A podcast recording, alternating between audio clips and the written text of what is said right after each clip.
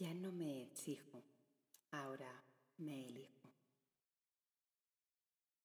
Querido explorador, querida exploradora, bienvenidos a este nuevo espacio donde comparto reflexiones y comprensiones experiencias mías con la intención de que aliente, de que os impulse, de que os ayude a discernir también entre vosotros, en vuestras vidas, en vuestras experiencias os lo he comentado varias veces, que si tengo que poner algo en valor en una de mis cualidades, es mi sentido de la responsabilidad y compromiso con lo que hago. Pero esto que digamos que viene de fábrica en mí puede ser potenciado hacia mi favor o no. Por años lo he sobredimensionado, llegando a generarme incluso aversión creyendo que no podía ser otra cosa que no fuera responsabilidad y compromiso. Y claro, con el tiempo me creó tensión y lucha interna porque uno no puede ni debe ser responsabilidad elevada al extremo. Porque entonces se convierte en exigencia, en obligación, y la libertad de escoger no es tal, porque tu cualidad sobredimensionada se convierte en una cárcel porque ya no sabes cómo responder si no es con ese papel, ese rol que tú mismo te has adjudicado. Es más, puede que si no sabes salir de él a las buenas, lo hagas a las malas y sea dando pie a experiencias de evasión. En mi caso hace muchos años se traducía en bajadas de tensión, mucho cansancio, pesadez constante. Y últimamente estoy y acompañando perfiles similares al mío, con evasiones peligrosas que acaban jugando con su propia salud por no saber soportar tanta tensión que crea responsabilidad sin haber aligerado la carga que conlleva. Ten en cuenta que el cuerpo y nuestro ser innatos siempre tiende a equilibrarse. Es lo que Rey denominaba el impulso unitario. Al impulso vital básico sigue siempre una dirección unívoca hacia la relajación el placer y la vida. Por lo que responsabilidad sí, por supuesto, pero liberación también. Porque la responsabilidad es densa y si lo haces como yo en su momento, desde la carga, desde el buenismo, desde lo que debo hacer para quedar bien, pero no siempre sé si es lo que de verdad anhelo hacer, pero al final lo acabo haciendo una y otra vez.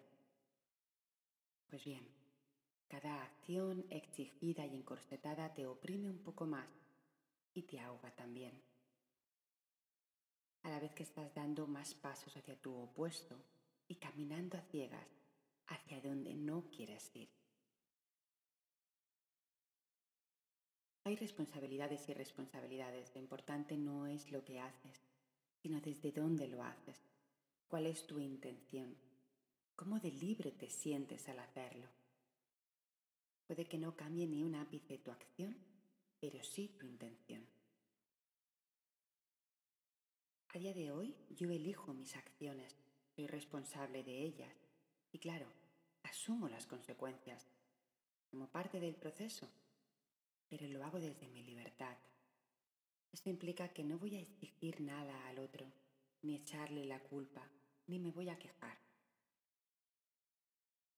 Muchas veces mis hijas me han estado pidiendo cosas y yo cediendo a ellas. Cuando era más pequeñita reconozco que había mucha autoexigencia en mí y no me permitía disfrutar completamente de estas situaciones. A día de hoy ellas saben que si yo digo sí, es porque así lo elijo.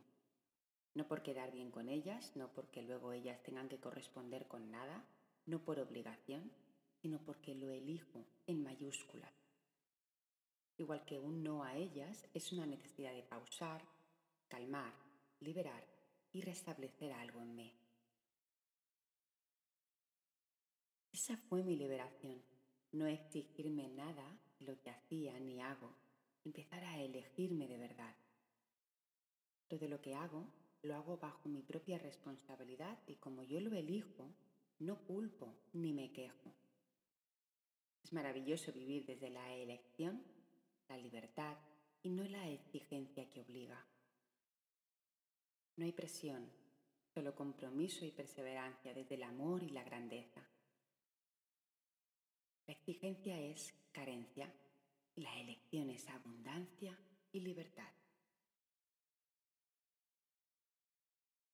En mi propia relación conmigo, conmigo misma, igual ahora me elijo y no me exijo.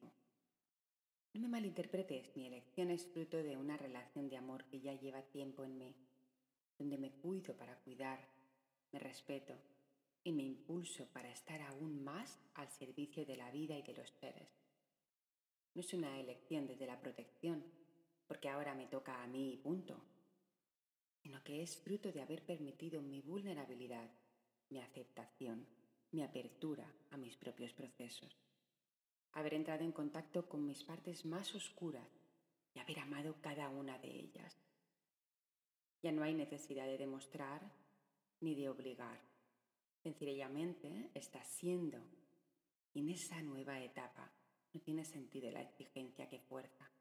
No, ¿para qué? Es algo mucho más grande que surge solo porque hay una certeza inmensa que sabe y me dice, que no puede ser de otra manera, simplemente es.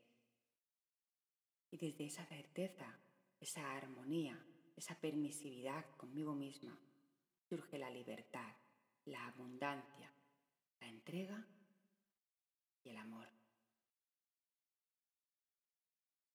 Y tú, querida exploradora, querida explorador, ¿te eliges o te exiges?